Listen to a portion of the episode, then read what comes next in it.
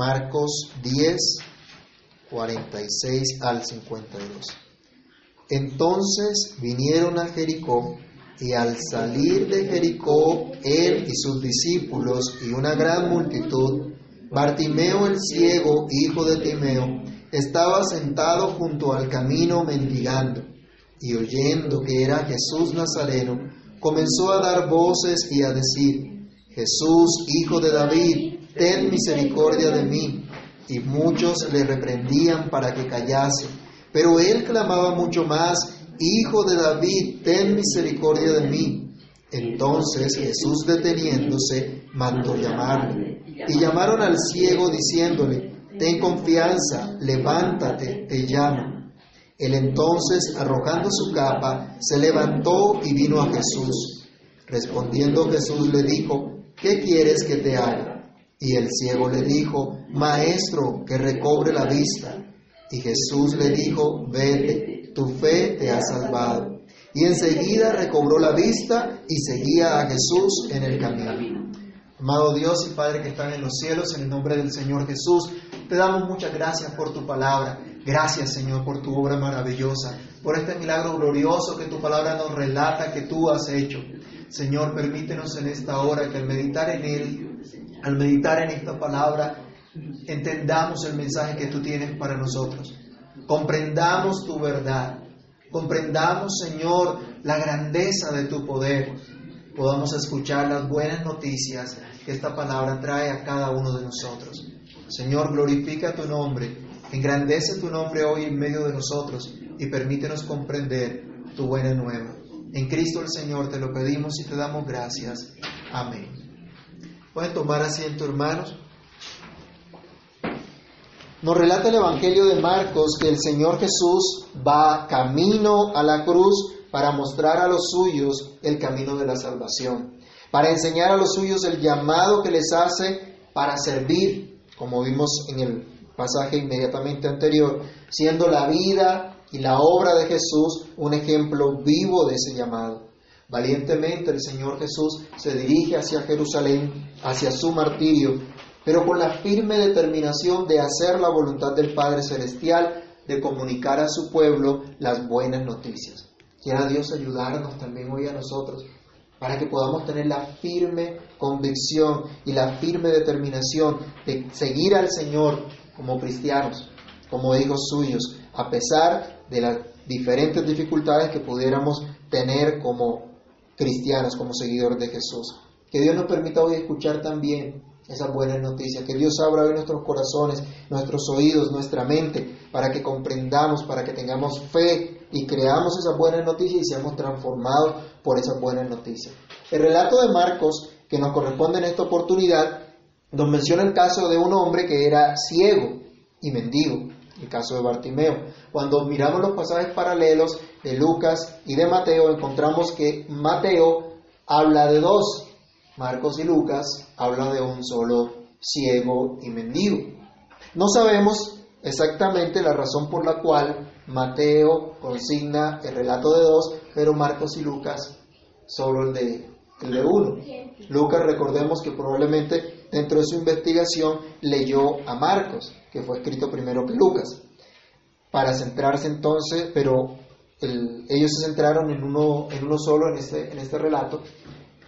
Fueron dos, dice Mateo, podemos creer que fueron dos, pero Marcos se centra en uno, para ver lo que ocurrió en ese uno. En ambos fue un gran milagro. Por Mateo sabemos que fueron dos que recibieron este gran milagro del Señor, pero ahora se centra en uno, así como también se acuerdan del endemoniado gadareno cuando estudiamos. En Marcos se nos habla de uno, en otros pasajes se nos habla de dos. Pero se centra la atención ahora en mostrarnos, hubo una persona que experimentó la misericordia, la gracia del Señor, recibió y vivió la buena noticia, vivió en esa buena noticia que el Señor Jesús traía para él. Timeo, parece, pudiéramos pensar, era una persona conocida a los primeros receptores de, la, de este Evangelio. Cuando le dicen Bartimeo, el hijo de Timeo, seguramente aquellos a quienes le escribieron inicialmente el Evangelio de Marcos sabían de quién se trataba. Hoy de pronto nosotros pues ya no, no sabemos de quién es. pero sí sabemos que pasó algo con esa persona, pasó algo con este, con este hombre. Bueno, vamos a centrarnos entonces, así como Marcos, en el milagro que ocurrió en la vida de Bartimeo, como una ilustración de lo que el Evangelio de Jesucristo hace, de lo que el Evangelio de Jesucristo es, de lo que Marcos viene diciendo desde el versículo 1 de Marcos. ¿Se acuerdan? Principio del Evangelio de Jesucristo, Hijo de Dios. Esas son las buenas noticias. Buenas noticias para los que están en miseria. Y este es el primer punto a considerar. Vamos a hablar de buenas noticias para los que están en miseria. El Señor vino a traer buenas noticias a los que están en una condición desesperada, de dolor, de aflicción, imposibilitados por sus propios medios de cambiar su condición, de cambiar su estado. Pero en medio de esa situación el Señor Jesús viene a hacer una obra que puede transformar sus vidas. Leamos por favor Mateo capítulo 11, versículo 5. Que lo encuentre, lo puede leer. Esto fue precisamente lo que el Señor Jesús mandó a decir a Juan el Bautista cuando estaba preso, sentenciado a muerte. Cuando Juan el Bautista le manda a preguntar al Señor, ¿eres tú el Mesías? ¿Eres tú el Rey prometido? ¿O esperamos a otro? ¿Qué fue lo que contestó el Señor Jesús?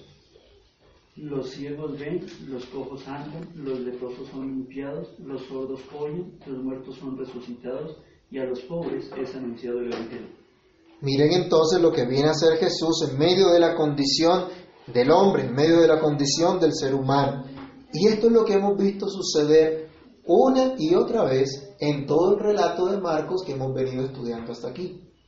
Hemos visto al Señor haciendo todas estas obras mostrando esa buena noticia. Ahora también vamos a resaltar el hecho de la condición en la cual está la humanidad al recibir esa buena noticia. Una condición de miseria total. Estén o no rodeados de bienestar familiar. Todo ser humano está en esa condición. En las afueras de la ciudad de Jericó se presenta el hecho que nos relata este pasaje. Nos cuentan los historiadores que la ciudad de Jericó había sido construida muy cerca de las ruinas de la antigua ciudad de Jericó que nos habla el Antiguo Testamento. ¿Se acuerdan de esa ciudad que fue donde cayeron unos muros y el pueblo de Israel tuvo una conquista poderosa? Bueno, cerca de esa ciudad, cerca de las ruinas de esa ciudad se construyó la nueva Jericó. Y para la época del Señor Jesús la habían convertido los, los, los reyes o emperadores de la época en un lugar para pasar el invierno, un clima delicioso para pasar el invierno. Como aquí en Bogotá, cuando la gente quiere descansar un poquito del frío y va a tierra caliente, bueno, algo así, pero en un lugar muy bonito, un lugar bien, bien agradable. Pero en ese lugar bonito, en ese lugar agradable, había un hombre ciego y mendigo. En una ciudad tan agradable, ¿no es desconcertante ver indigentes? En las ciudades cosmopolitas como la nuestra, ¿no es desconcertante ver indigentes? Entonces, ¿dónde está el progreso de la ciudad? ¿Dónde está la prosperidad? ¿Se refleja en esta clase de personas?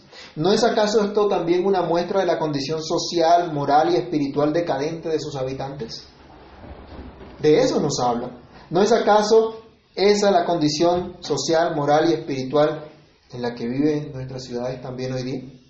Hay personas hoy que están rodeadas de bienestar económico, pero a pesar de eso, son mendigos. A pesar de eso, están en miseria. Hay otros que no tienen ninguna clase de bienestar económico, pero están en común con aquellos que tienen mucho bienestar, en que son miserables y están en bancarrota espiritual, porque así como ese ciego se hayan incapacitados para ver la verdad, para ver la buena nueva, para ver su condición, no son capaces de reconocer lo que son y están llenos de tinieblas, no pueden ver esa luz de Cristo. La humanidad va rumbo a su destrucción y no se da cuenta y no hace absolutamente nada para detenerlo. Hay hombres y mujeres corriendo desenfrenadamente a deseos egoístas, corriendo desenfrenadamente por el placer, por las vanidades, y no se percatan del camino de muerte que están andando. muchos aún, creyendo ser cristianos, viven una vida similar. Están angustiados por las mismas cosas que se angustian aquellos que no se identifican como seguidores de Jesús. Hay muchas personas que dicen ser creyentes, pero siguen afanados y deprimidos por las mismas cosas que se angustian y las mismas cosas que se deprimen los incrédulos. Hay muchos cristianos quejándose y siendo desagradecidos como aquellos que no ven la gracia de Dios en el día a día. Hay muchos que actúan hoy también como aquellos que no creen en el Señor para descansar en su gracia, para regocijarse en la vida nueva que el Señor. Esa es la triste condición de la humanidad una condición miserable porque no pueden salir de ella por su propia capacidad. Están entonces incapacitados para sostenerse a sí mismos. Totalmente incapacitados para lograr un verdadero sustento, una verdadera fortaleza, una verdadera firmeza. Bartimeo es el ejemplo de esto. La Biblia nos muestra aquí en el pasaje que acabamos de leer que este hombre dependía por completo de la generosidad de otras personas para poder obtener algo de sustento. No es lo mismo contar con un empleo donde usted tiene un salario adecuado para suplir sus necesidades que mendigar la limosna que otra persona le pueda dar. Y hoy mucha gente se ha acostumbrado a mendigar, ¿no? Y lo vuelven a estar negocio. Hay muchos mendigos. Este hombre en su época, en medio de su necesidad, lo único que se le ocurrió fue mendigar. Algunos podrían decir, este hombre tuvo falta de oportunidades, como dicen los socialistas o el sistema económico y social en que vivía, o la falta de iniciativa propia, o cualquier otra cosa que usted pueda imaginarse para justificar la condición miserable de este ciego. Lo cierto es que el hombre estaba incapacitado para sostenerse por sí mismo, para ayudar, para sostener a su familia y cayó en la mendicidad. Muchos son los motivos que hoy llevan a las personas también a caer en la mendicidad. Se nos ha vuelto algo común. De, pronto aún nosotros mismos pasamos, vemos los indigentes, ya se nos volvió algo común. Y no son pocos los que se aprovechan de esa condición también para sus fines políticos, religiosos, etc. Lo cierto es que esto nos muestra cuál es la condición social, moral, espiritual de la sociedad en la cual vivimos. Para nosotros como creyentes esto es una oportunidad para que anunciemos el Evangelio para que mostremos el amor de Dios, para que demos a conocer las malas y las buenas noticias. Las malas noticias de nuestra condición miserable, pero las buenas noticias de esperanza que hay en solo Cristo. Las malas noticias de a dónde nos lleva el pecado, pero las buenas noticias de lo que Cristo vino a hacer para libertarnos del pecado. Aunque económicamente tú no estés en mendicidad, es posible que tus esfuerzos, que tus anhelos más profundos estén puestos en lo que las demás personas quieran hacer o puedan hacer por ti. Y no en aquel que te puede ayudar realmente. Algunas personas están esperando afecto, oportunidades laborales o no sé qué otra cosa pudiéramos imaginar. Lo que sé y lo que podemos saber todos es que nada de eso es suficiente para cambiar la condición del ser humano. El único que es suficiente para sostenernos en verdad, para saciar nuestra más profunda necesidad, es el Señor Jesús. Solo en Dios encontramos realmente quien llene nuestro ser. Muchos están buscando cómo saciar ese vacío que tienen en su corazón y están mendigando de otros. Pero Jesús vino a traer buenas noticias a todo ser humano que se encuentra en esa condición en la cual hemos estado todos nosotros, incapaces por nosotros mismos de cambiar esa condición. Pero al mirar el relato de Marcos encontramos otra segunda enseñanza y es que el Señor Jesús ha traído buenas noticias que producen fe. Ahí está el Evangelio. Llega en medio de una condición de miseria en la que nos encontramos, pero llega para producir fe. Leamos otra vez en Marcos capítulo 10 lo que ocurrió. Entonces vinieron a Jericó y al salir de Jericó él y sus discípulos y una gran multitud, Bartimeo el ciego, hijo de Timeo, estaba junto al camino mendigando, y oyendo que era Jesús Nazareno, comenzó a dar voces y a decir, Jesús, hijo de David, ten misericordia de mí. Las buenas noticias se tratan de Jesús, ese rey prometido, ese Mesías. Bartimeo escuchó el alboroto de la multitud. Era ciego, pero podía escuchar. Escuchó entonces una multitud que pasaba, muy seguramente iban dirigidos hacia Jerusalén a la fiesta que se celebraría en esta, en esta ciudad. Pero en esta oportunidad no solamente pasaba una multitud como en cualquier otra época, sino que en ese momento Jesús pasaba por allí. La fama de Jesús se había extendido por todo lugar y a este ciego llegó también esa buena noticia de lo que Jesús había hecho, de lo que Jesús hacía en medio del, del, pueblo de Dios, de lo que Jesús había hecho en otras personas. Pero ahora esa esperanza era más real, era más cerca. Y él estaba a punto de encontrarse frente a frente con el Señor. Aunque era ciego, aunque no conocía personalmente a Jesús, escuchó de él y recibió la fe para clamar, Jesús, Hijo de David, ten misericordia de mí. Allí están las buenas noticias. ¿Por qué creen que él clama de esta manera si no tuviera esperanza de que Jesús era ese, ese Mesías prometido? Ese rey que cuidaría de ellos, ese rey que les ayudaría, ese ungido de Dios puesto para tener misericordia del pueblo. Esas buenas noticias señalan al único que puede librar del estado de miseria en que se encuentra el hombre.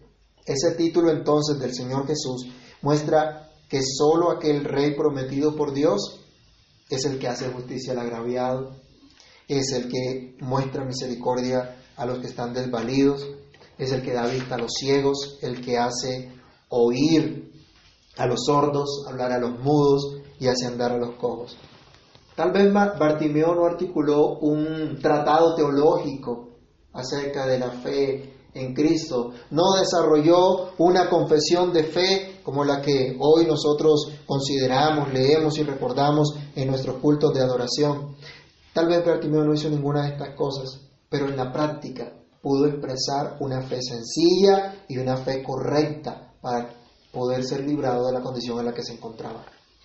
No solo eso, sino que además pudo perseverar en esa fe. Leamos el versículo siguiente, el versículo 48, dice, muchos le reprendían para que callase, pero él clamaba mucho más, Hijo de David, ten misericordia de mí. A eso nos debe llevar las buenas noticias, a clamar al Señor con todo nuestro corazón, a implorar el favor de Dios con todo nuestro corazón y no desmayar. Hay personas que comienzan a clamar a Dios, pero como no ven la respuesta que ellos quieren en el momento que ellos quieren, se desaniman.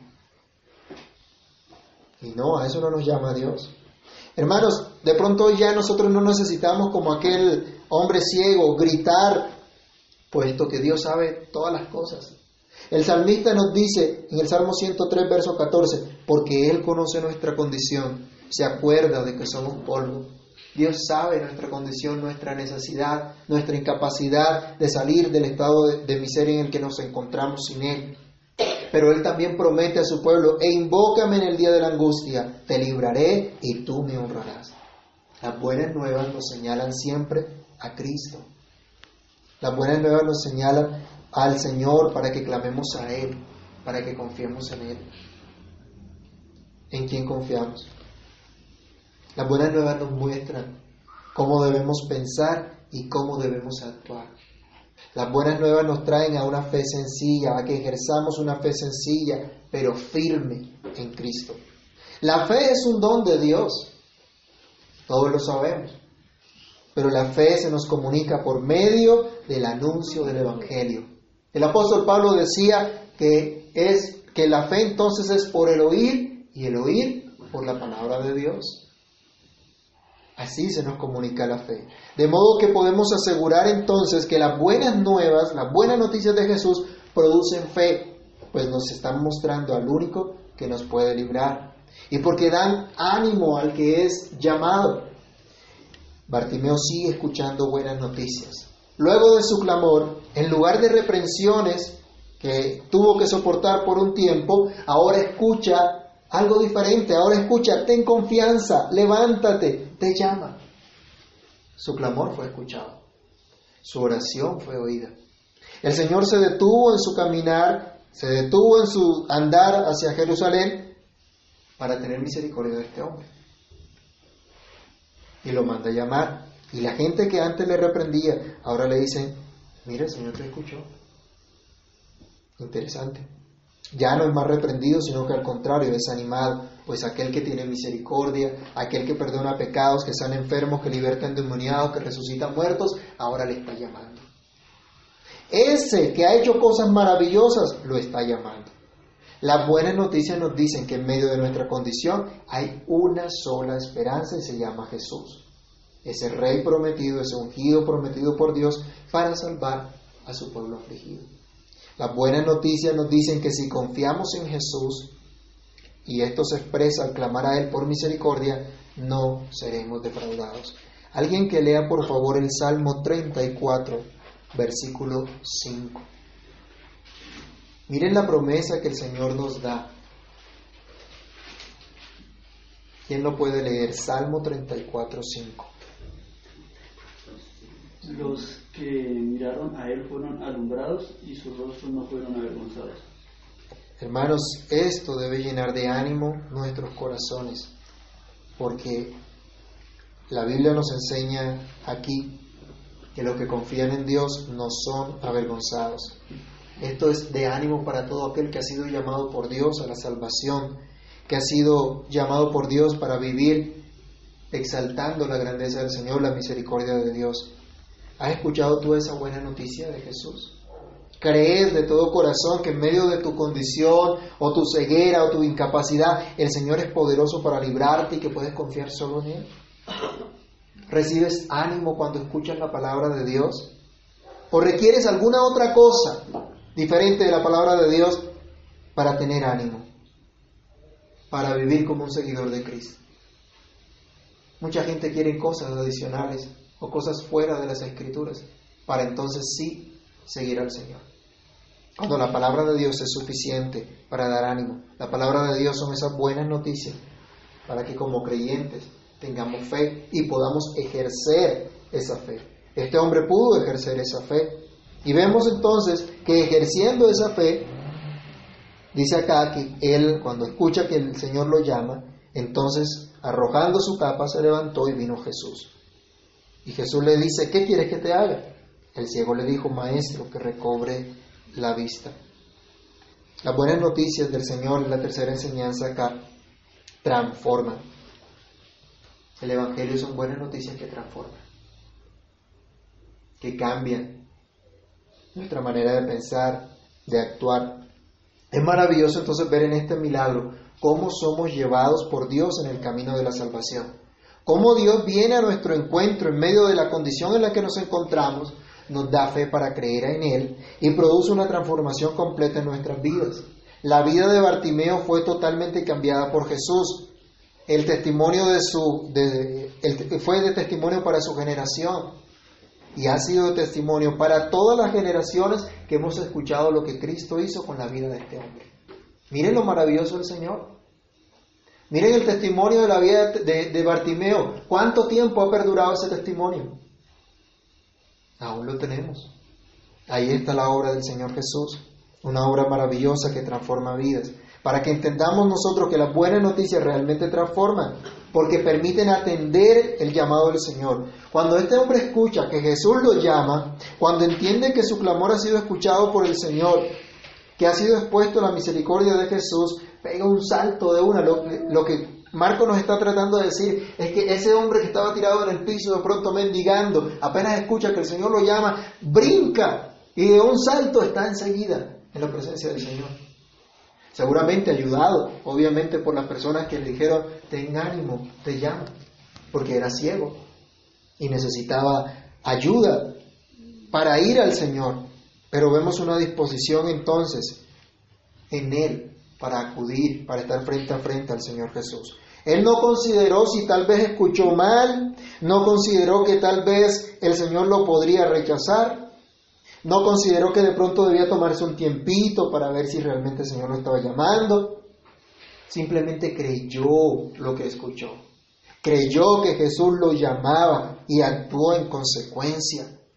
Quiera Dios darnos esa fe para entender que el Señor es el que nos llama a vivir para Él y atendamos ese llamado. Él recibió una buena noticia que le dio ánimo para llegar hasta donde estaba el Señor Jesús para dejar de mendigar y seguir al Señor. Él tuvo que confiar en los que le ayudaban a levantarse para ir al Señor, pero ahora iba a estar frente a frente al Señor Jesús. El Señor ha puesto gente a tu alrededor, seguramente durante mucho tiempo, para decirte, ten confianza, levántate, te llamo. Dios te ha rodeado de personas que te han dado la buena nueva. Y si has creído esa buena nueva, no puedes hacer una cosa distinta que venir a Jesús.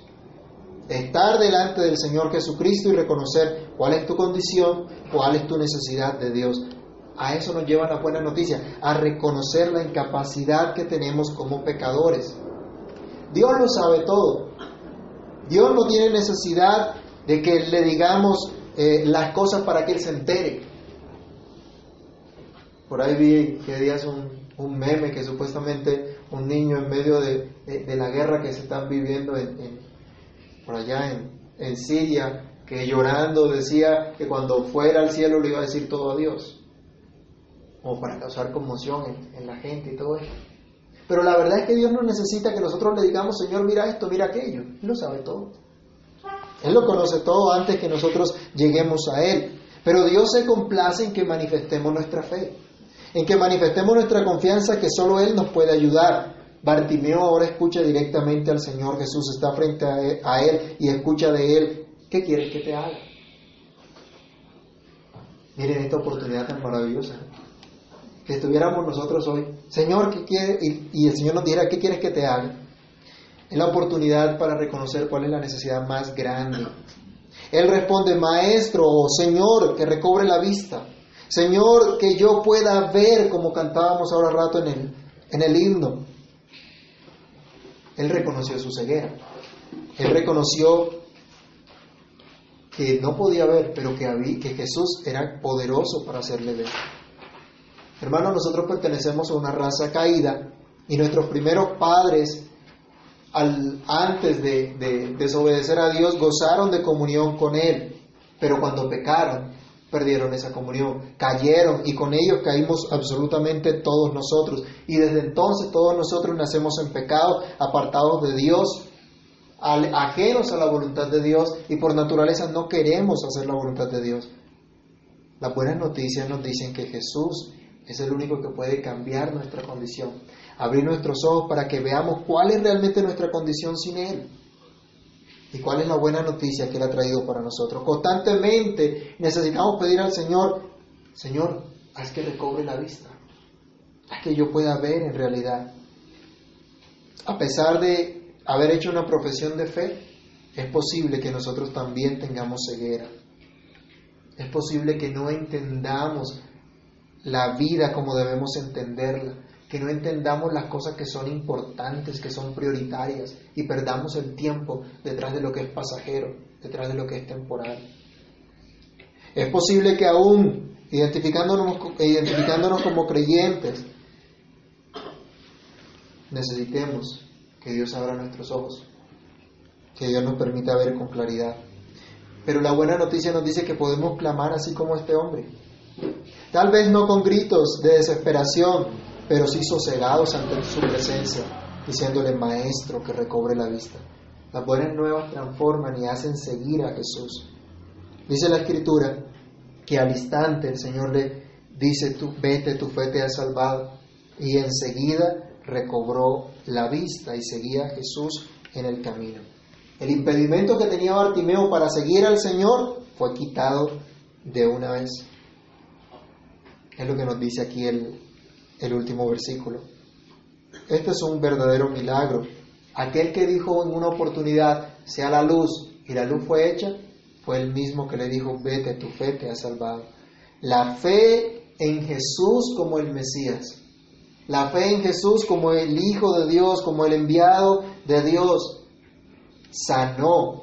Y no hay, y no hay razón para dudar que también salvó a este hombre. ¿Y qué es lo que nos salva ahora? sino la sola fe en Cristo. Somos salvos por la fe, solamente por la fe en el Señor Jesús. Ya no había más tinieblas para este hombre.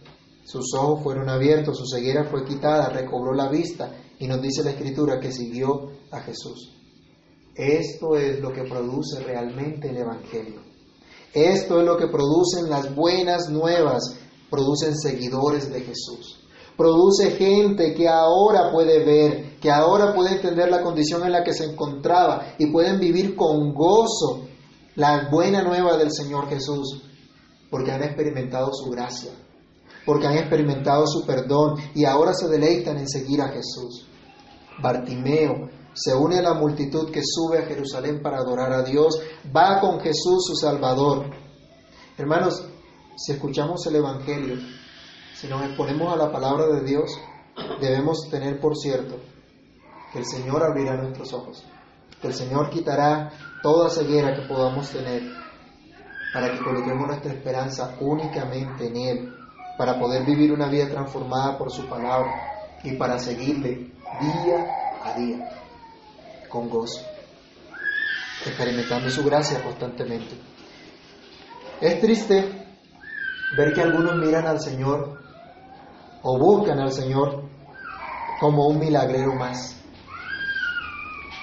como alguien con la capacidad para hacerle algo extraordinario, para cambiar su, su situación de enfermedad o de economía, pero no entienden que los milagros de Jesús nos están ilustrando de manera viva, real, lo que son las buenas noticias. Muchos están buscando hoy a Cristo solamente para que les conceda los beneficios temporales que puede dar, pero no reconocen y rechazan los beneficios eternos que Cristo trae. Muchos ocupan las sillas de una iglesia, ya sea grande, sea pequeña, y no consiguen realmente entender la palabra de Dios. No se han convertido realmente en seguidores de Jesús y siguen ciegos y no reconocen su ceguera. Pero quiera Dios que nuestras vidas sean cambiadas, que el Señor traiga luz a nuestras vidas, que podamos ver, que el Señor nos dé la visión que necesitamos, que aún si hemos perdido esa visión por causa de nuestros pecados, por causa de nuestra negligencia en usar los medios de gracia que el Señor nos ha dado, que sea Dios haciéndonos recobrar la vista. Oremos. Amado Padre que estás en los cielos, te agradecemos por tu palabra. Te agradecemos, Señor, porque tú eres poderoso para dar vida. Poderoso, Señor, para hacer recobrar la visión. Padre Santo, ten misericordia de cada uno de nosotros. Hoy te pido, ten misericordia de los que estamos aquí. Hoy nos trajiste para escuchar esta palabra. Oh Señor, ten misericordia y abre nuestros ojos como abriste los ojos de Bartimeo. Señor, hoy delante de ti reconocemos nuestra condición, reconocemos nuestros pecados, reconocemos nuestra incapacidad, Señor, de, ver y de entender las cosas como realmente son, como realmente tú nos dices. Pero clamamos a ti, Señor, que recobremos la vista, que recobremos la vista, que veamos con claridad, oh Dios, tu propósito, que entendamos realmente en lo que consiste esta buena nueva, Dios, que podamos disfrutar del gozo de tu salvación cada día. Ayúdanos, Padre Santo, para que no andemos detrás de aquellas cosas que no aprovechan, para que no gastemos nuestra fuerza, Dios, en lo que no aprovecha, en lo que daña, en lo que destruye, sino que te sigamos con gozo, que cada día vivamos con regocijo esa nueva vida que tú has traído para nosotros, que no sigamos como aquellos que no te conocen, sino que sigamos, oh Dios, el camino que tú nos has trazado, aprendiendo de ti, confiando en ti, cambiando nuestra manera de pensar, de actuar, nuestros deseos, que seamos sometidos realmente a la enseñanza de tu palabra. Padre, en tus manos colocamos nuestras vidas. Quieras tú hacer tu obra hoy también en nosotros. Y como aquel ciego, Señor, pudo ver y seguirte a ti, permite que hoy también nosotros podamos ver tu grandeza, tu poder, tu gloria y te sigamos con gozo. En el nombre de Jesús te lo imploramos, te damos muchas gracias. Amén.